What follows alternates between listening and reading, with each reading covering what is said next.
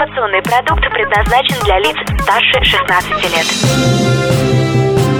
Информационно-развлекательный канал Liquid Flash представляет Три, два, один. Теплые новости.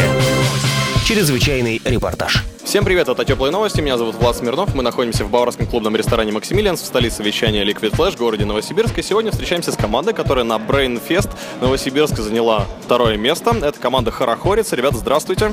Добрый, добрый вечер. Здравствуйте. Это Сергей Сергей, да, я Сергей, здравствуйте еще раз. и... Юрий. Очень приятно. Ребята, расскажите о том, как давно вы играете, как давно существует команда. Сегодня вы очень хорошо сыграли. Я считаю, что среди команд, которые сегодня участвовали, второе место это очень мощно. Мы вообще заняли предпоследнее, но мы как бы не старались. Сейчас все расскажу. Сейчас все расскажу. Значит, команда Хорохорица была создана мной, Сергеем.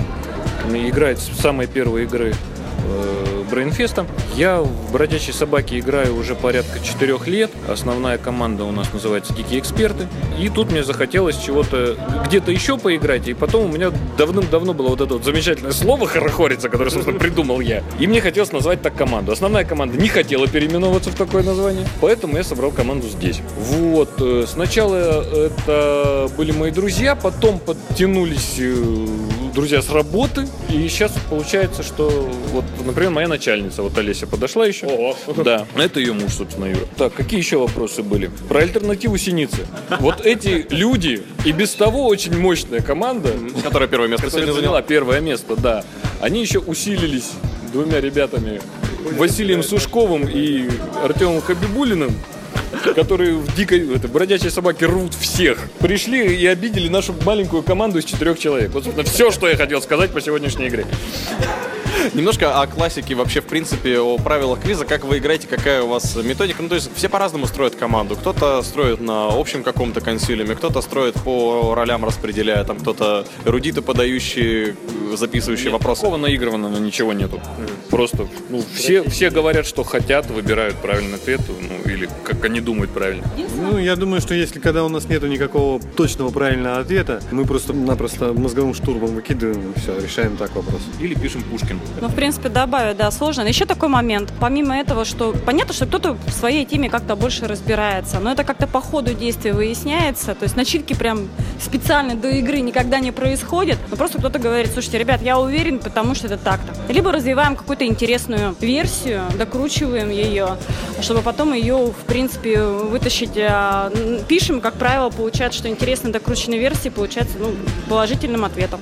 По вашему опыту игры, очень большому и уже многолетнему, какие команды играют в квиз, какие люди ходят играть в квиз? Ведь до сих пор далеко не все люди приходят и на Брейнфест, и на другие игры паб-квиз формата. Кто ходит обычно? То есть вот как раз та тема, которую мы с Антоном да, и обсуждали.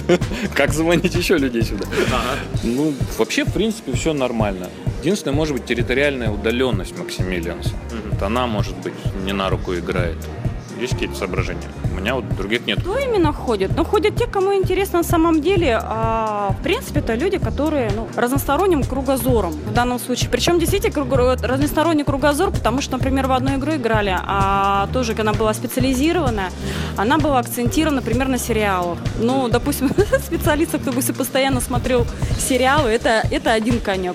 Кто-то разбирается, например, там а, в музыке очень хорошо, в саундтреках. Третий, там, не знаю, у кого есть дети, вот, пожалуйста, тебе принцесса Си Дисней их перечисли. Потом приходит альтернатива синицы и всех рвет просто.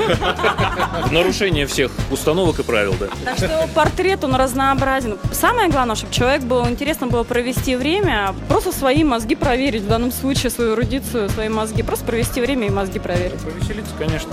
В любом случае, это не сложно и не страшно. И последний вопрос. Какой вам больше всего вопрос понравился с сегодняшней игры? Что вас вызвало бурное веселье? понравился. Мураками? Что, что там было? Мы его не взяли. Это вопрос про то, что э, Харуки Мураками на Японии, в Японии прозвали, как там, баба, Пахнущий маслом. да, пахнущим маслом в переводе, воняющим маслом. Все про западное пахло маслом. Ну, в переводе это словосочетание воняющим маслом.